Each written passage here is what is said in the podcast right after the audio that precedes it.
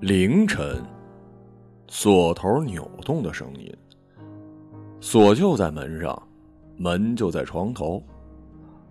沉睡的心脏一瞬间提起，挤扁了喉咙，漏气的问：“谁谁啊？”“哦，走错了。”一个男人的声音，某种程度上暗示着更大的危险。而这时间段自带面纱般的不真实感，稍稍异样的影子便足以展开午夜电影的惊悚剧情。还好，影子叨咕了一句：“吓了一跳”，就朝着隔壁房间门慢慢摸索去了，留下床上惊魂未定的我表姐芒种，脑子像被冰刀劈了，犀利冷峻的推断。这套房子，单这扇门上有门帘，如果这都能走错，怎么不走错到滨江去啊？手无寸铁、孤身平躺的女青年，还没有制造高频爆炸音呢，你倒好意思吓一跳？但如上所说，这是午夜最超自然的时刻，再清醒也并非正常的清醒，所有矛盾都跟谜题一样有进无出。在脑沟里转了两个弯儿，就走不下去了。几乎又是一瞬间，心脏咕咚掉进了温室深海。芒种像任何一个住惯群租房的人那样，心宽体盘、神经皮似的睡着了。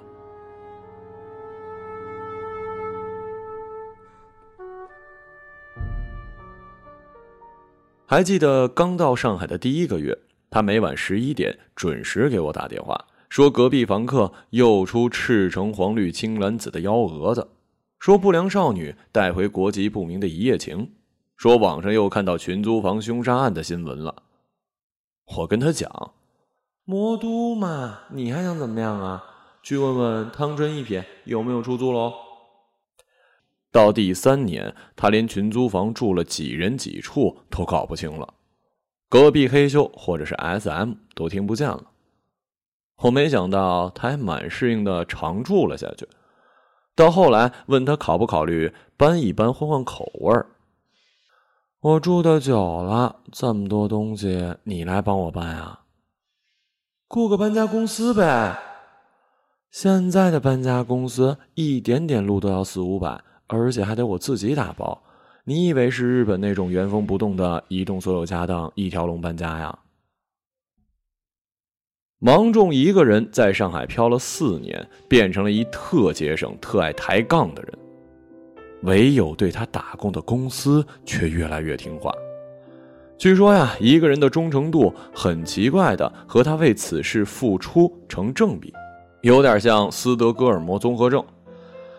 半夜小插曲的第二天，主管在例会上表扬芒种，牺牲年假为公司出差，是最可靠的尖兵，所有人的榜样。哼，除了新来乍到的小朋友，所有人漠然的看着前方，并没有对榜样投来羡慕的目光。散会后，他眼皮不抬的做事儿，因为天将降大任，又一个没人要的苦差事落到了他头上。新人小朋友招呼。芒种姐，下去吃饭吗？不了，我点了外卖。他连午饭都离不开电脑，不让工作流形成明显的断流。就在边吃饭边盯着屏幕的当猎头网站发了一封邮件：有适合您的职位，要不要考虑看看？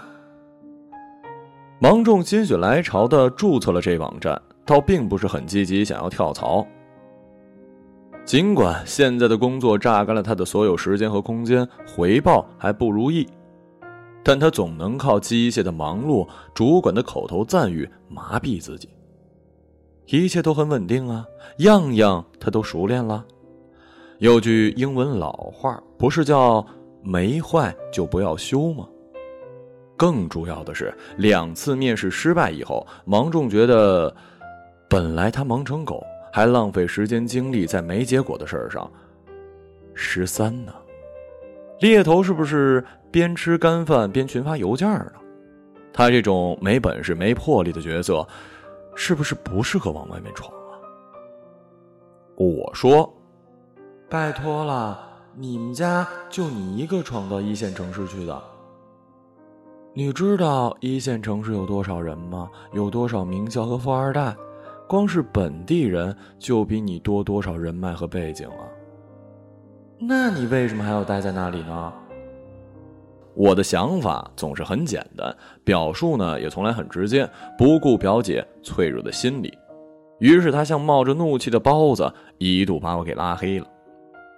不知道为什么，他却没有拉黑猎头网站，不时看一眼那些邮件，像望一眼一角的天空，心动，但永不行动。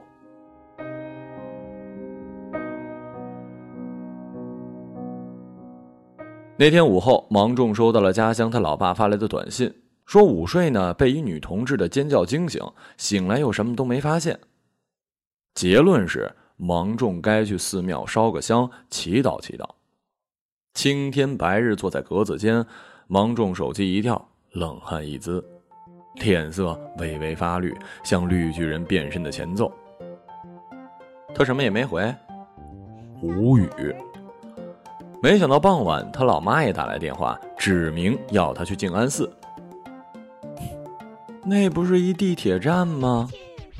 芒种讲冷笑话，随后认真的分析：既然是女人尖叫，那也未必是我有灾祸，我又不是家里唯一的女人。我舅妈表示同意。烧过了，你表妹也烧过了。其实我并没有。你还不快去？另外，千叮咛万嘱咐，女孩子家晚上别加班太晚，注意安全。芒种用嘴答应了老妈，用身体答应了主管。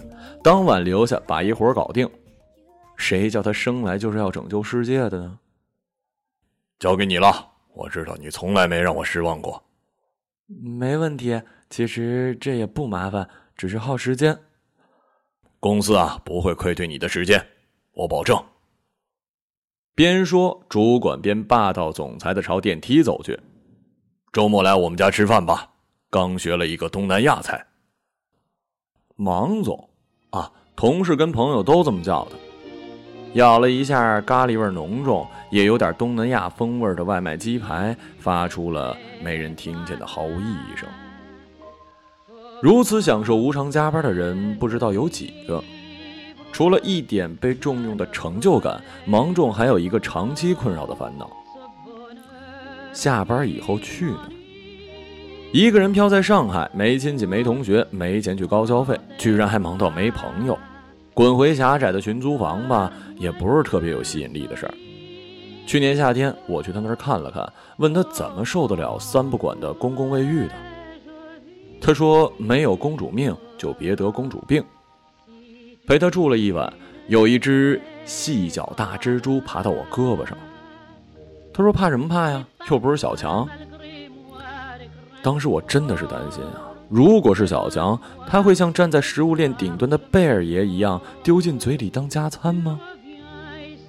芒种忙着加班，在朋友圈转了条类似“吃得苦中苦，方为人上人”的女汉子飞软文。二房东像是严阵以待的猎狗，马上底下留言。呃，你在家吗？不在，怎么了？啊，有人想来租你隔壁的房间，你要在的话，给他开开门，呃，带他简单看看。他是住在那里最久的房客，有时候呢被当做半个管家使。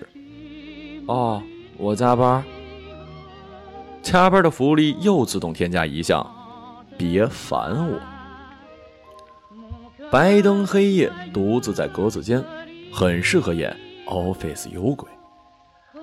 王仲察觉到有什么不对劲儿，但一时又想不起什么不对劲儿。空气静静的褪去了世俗的咖喱味儿。半小时后，他从文案中抬起头，像被鱼钩钓出水面。妈了，隔壁。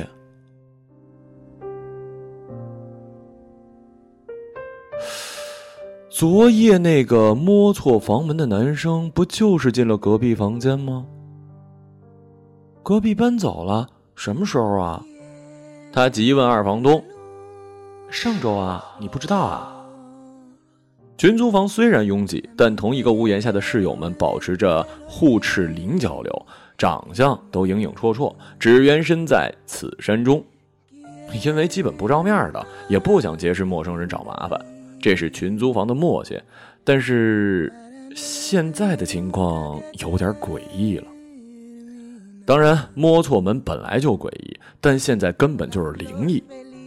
他不想大惊小怪的去炸房东，只在 QQ 上跟我说。我马上吓得要死，什么鬼啊？你要不要去烧香啊？有病！群租房大了，什么鬼都有，让我拜哪个呀？在我的映衬下，他马上变得镇定和女汉子了，活在无比现实的世界里，只为无比现实的事儿而本命。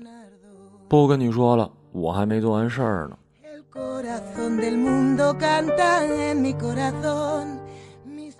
十二点，芒总可以走了，比预想的提前了一个小时。一般加班到这程度，连群租房都变得可爱起来。他想念起简陋的房间、柠檬黄的落漏灯泡，想念不洁浴室里轰隆烧热的洗水澡，想念属于换洗、不知藏了多少灰，但总能在疲惫一天后对他温柔相待的床铺。然而今天不同，灵异事件冷静的横在他与自我催眠之间。从办公室到住处两个路口，半夜他得用跑。风一般穿过只有野猫和可疑人士的街区，有那么一小会儿，芒种觉得身后有人跟踪，但最大的可能是疲劳过度导致的幻觉。走进群租房堆满杂物的过道，关了门的小情侣放着电视，掩盖着不知什么声音。主卧目不斜视的冲出一不良少女，睡足了下楼去过夜生活。隔断间大叔探头看卫生间有没有被占用，顺便。冲晚归的芒种慈祥的一笑，他呛了一晚上的脸，勉强对他呲了一下牙。隔断间是客厅里加强围出来的，不到十平，不隔音没窗户。平时厨房里遇见大叔，还作为有邻里意识的那一代人，操着不知哪儿的口音，很客气的跟芒种寒暄。而我表姐呢，不知道跟他有什么可讲，她甚至不好奇，这人四五十了，怎么还住群租房呢？都是混的不行，何必问的太细呀？他很世故的概括：群租房的特点是总有人搬进来，总有人搬出去，绝对流动中保持相对静止，千帆过尽，练就百毒不侵。然而芒种上床后，睁着眼睛等了很久，空气中有什么毒性发酵，一声尖叫就能把虚弱的安定撕碎。不要吵醒一个疲惫想睡的人，不要骚扰一只温水煮的青蛙。他在潜意识区里念念有词。头脑越来越昏沉的时候，仿佛又有人走进了隔壁，但芒种已经来不及去反应，意识一下子堕入了黑暗，又一下摆渡到了另一个世界。梦中雨下的越来越大，公交车在桥上抛锚。哼根本就没有这种浮在黄浦江上面的平桥啊！所有人下车，前方已经淹成了断桥。往前一步是黄昏，一个岛锁住一个人，莫名其妙的 BGM。地理时空也扭曲了，金碧辉煌、巨大的一座静安寺蹲在对岸，仿佛《倩女幽魂》里的兰若寺。芒种猛地一抬头，发现推门的那个人。就站在床边。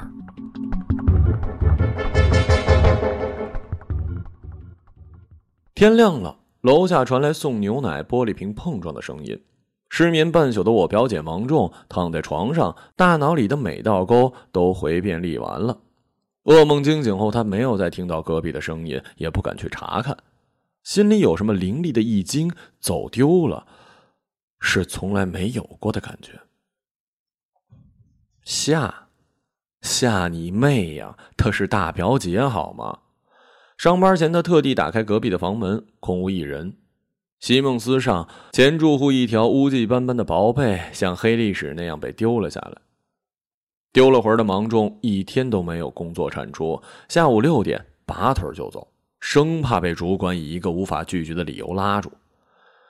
主管的目光在他的背后游走了五秒钟，决定放这可怜虫一马。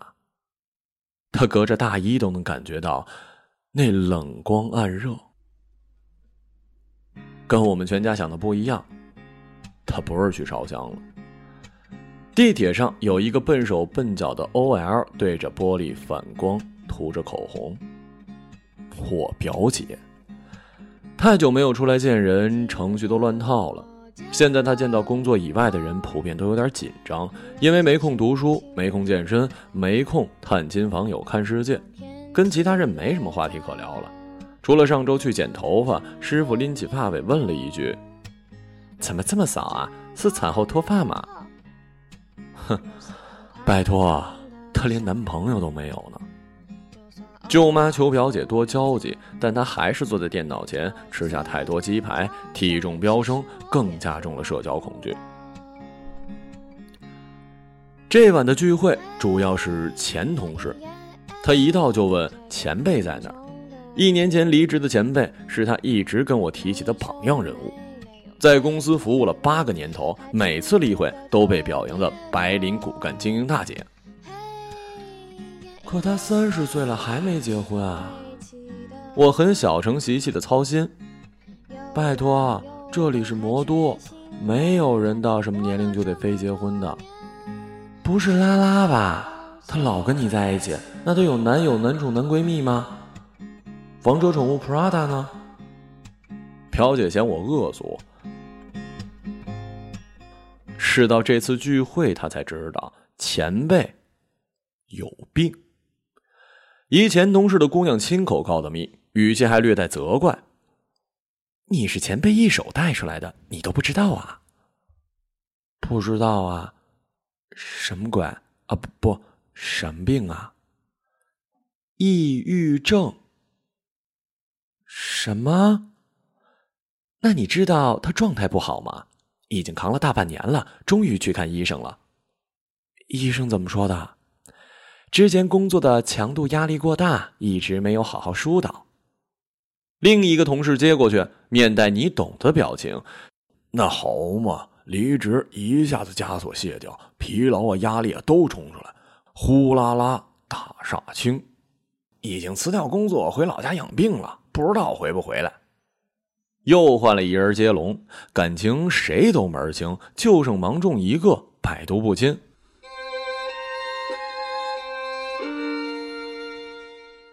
我表姐轰鸣的耳中呼啸过一声女生的尖叫，也许是他爹在千里之外听到的那声尖叫吧，也许是前辈被抑郁症折磨发出的尖叫，也许是夜半门响时急速涌上来却冻结在胸口的那声尖叫。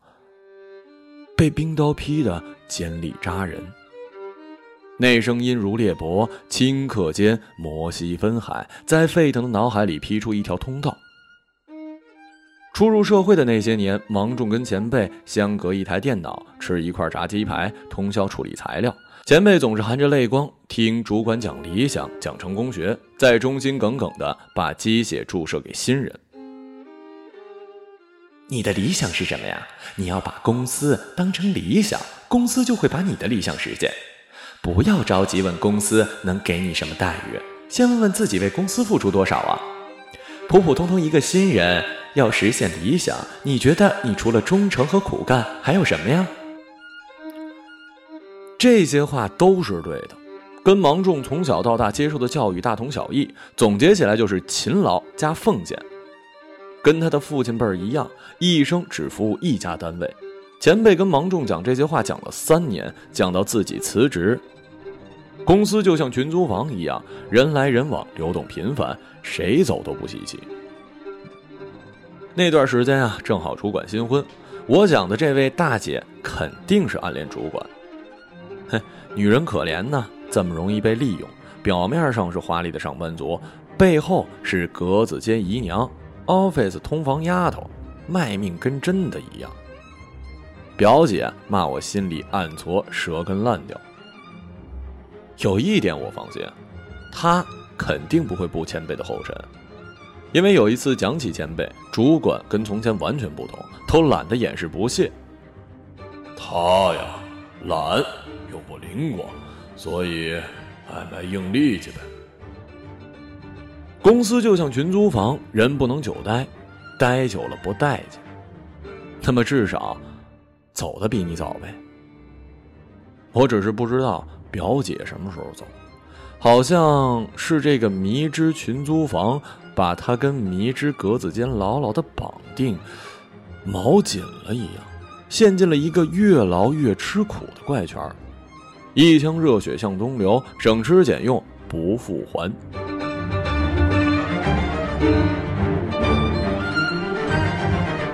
你还住在老地方啊？公司旁边。天空飘来前同事的声音，芒种一下子从鬼压床的状态挣脱，大口吸气。周围已经没有人在谈论远去的前辈了，抑郁症而已。现代人谁不抑郁啊？嗯呃，其他地方要么远，要么贵。芒总百忙之中呢，也抽空找过房。我反正大部分时间都在公司穷忙，有张床就行了。哎呀，你真是理想青年呐！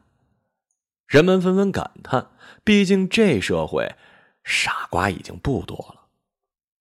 聚会结束之后，芒种独自坐公交车回家。过黄浦江隧道的时候睡着了，醒来车上已经没有几个人了。正前方一名女子的背影像铁钉一样敲进他酸痛的眼里。实在是像前辈啊！没有任何可能那会是前辈。芒种也绝对不是一个迷信的人，他只是打算在下车经过那人时看一眼。没想到女子同一时站起身，先于芒种下了车，而且一下去就不见了人影。这可是午夜鬼片的经典桥段呢。接下去的剧情应该是芒种一步三回头回到住处，想起种种灵异现象，想着茫茫暗淡的前程，焦虑的陷入了睡眠。在一个熟悉的时间被熟悉的异象惊醒，他睁开眼，发现两件事：一，这不是他的房间，周围空荡荡的，一小块黑历史被子直接盖在席梦思床上，这是隔壁。第二。有一个人悲伤的坐在他的身边前辈。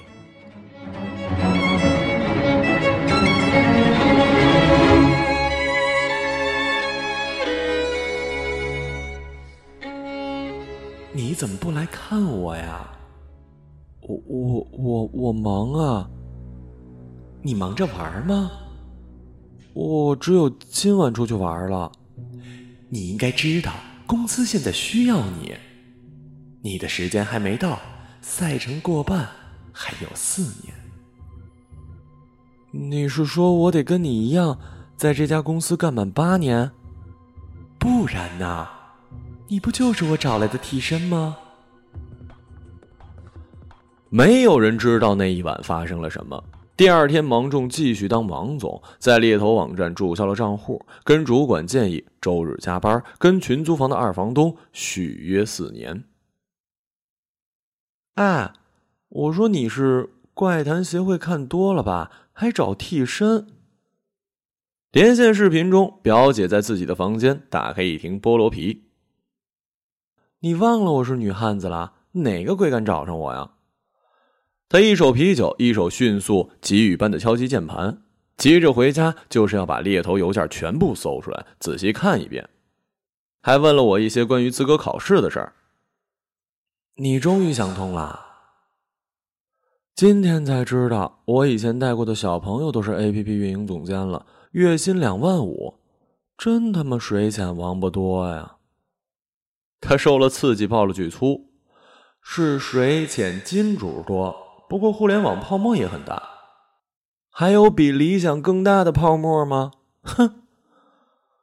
我想他不是要攻击理想，最好不是。我们都有理想，也还相信努力。关键是在某一个时刻，理想当不了挡箭牌了，因为他讲不太清楚自己每天忙的什么。不是每一种忙都叫奋斗，不做战略调整就当炮灰消耗。浑浑噩噩也是一种人类状态，也未尝不美妙，但不适合每一个人。四年了，四年足够度过一个人渣又何况是一份不如意的工作呢？想起四年前就该心惊肉跳、光阴似箭的沉沦之灾，比什么鬼都吓人。更新完简历，回复完猎头，夜里一点。他心里丢失的那部分，在这过程中潺潺的填满，像晃动的一池春水，急于发展下一段关系。当然了，跳槽也有走下坡路的。公司里至少暂时的安稳。想起主管给他画的饼，还有点犹豫。毕竟是投入了那么久的理想。这时候又有声音向隔壁迸发，像暗夜中逼近的小兽，芒种心又窜了上来。但不是惊恐，是酒后多时。他一把拉开房门，跳上走道。群租房之王，一家大表姐，什么没见过，还怕什么鬼啊？隔断间大叔抱着铺盖定格在走道上，如现行犯，满脸尴尬。沉默三秒，芒种静静退回房间，听声音，大叔也退回了隔断。他觉得有点对不起他，心情激动的打字告诉了睡着了的表妹。这世界并不是那么灵异，反而略显无聊。相比我爱的恐怖片来说，大叔晚上进空房间睡觉比隔断间舒服一点。但显然一开始他没搞清楚哪间空了，这是群租房特有的混乱。格子间群租房。真是他妈够了！难道我要干够八年变成前辈吗？住到五十岁变成大叔，当断就断，该走就走，该面对的马上面对，永远别等僵尸来吃你，更别等道长来救你。我从来没见过这么多鸡血，醒来吓死了。想叫他悠着点但你永远按不住一清醒的人。第二天，芒总辞职，说世界这么大，主管案例表示了失望。没想到你也做了叛徒，你不相信我吗？你知道你错过了什么吗？芒种一时血气上涌，讲了一句然并卵、自断退路的话：“能不能把加班费算一算啊？”打包完格子间的物品，回群租房打包行李，接下来准备找让他心情愉快一点的房子，努力值当一点的工作。让理想空巢比让理想被鸠占鹊巢好。就算什么理想都没有，也不一定活得像咸鱼一样，还可以减肥、考证、旅游、谈恋爱，把生活过好。也许那个时候你会知道你的理想是什么。唉，想想我都二十八了，之前都白过了吗？对着一屋子翻出来的廉价用品，芒种掉进了伤心太平洋。我们年轻的时候不敢吃不敢喝不敢买贵东西，过得跟屌丝一样，到底怕什么呀？那是因为你现在不是屌丝了，才会这样看过去的自己。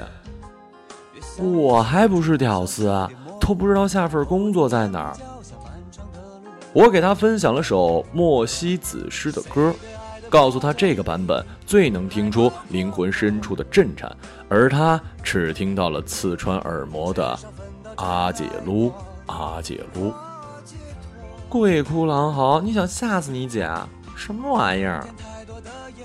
不要怕嘛！最后，他那么多东西并没有形成搬家的困扰，因为大部分都不值得被带走。那么，我也不必去帮他了。纠结好久的问题，一下就过了。钉子户搬走，在群租房历史上是件大事儿。虽然并没有室友注意到，也不会有开给陌生人的欢送会。二房东说，房租已经交到下个月了，不退。怎样收拾感伤的余树？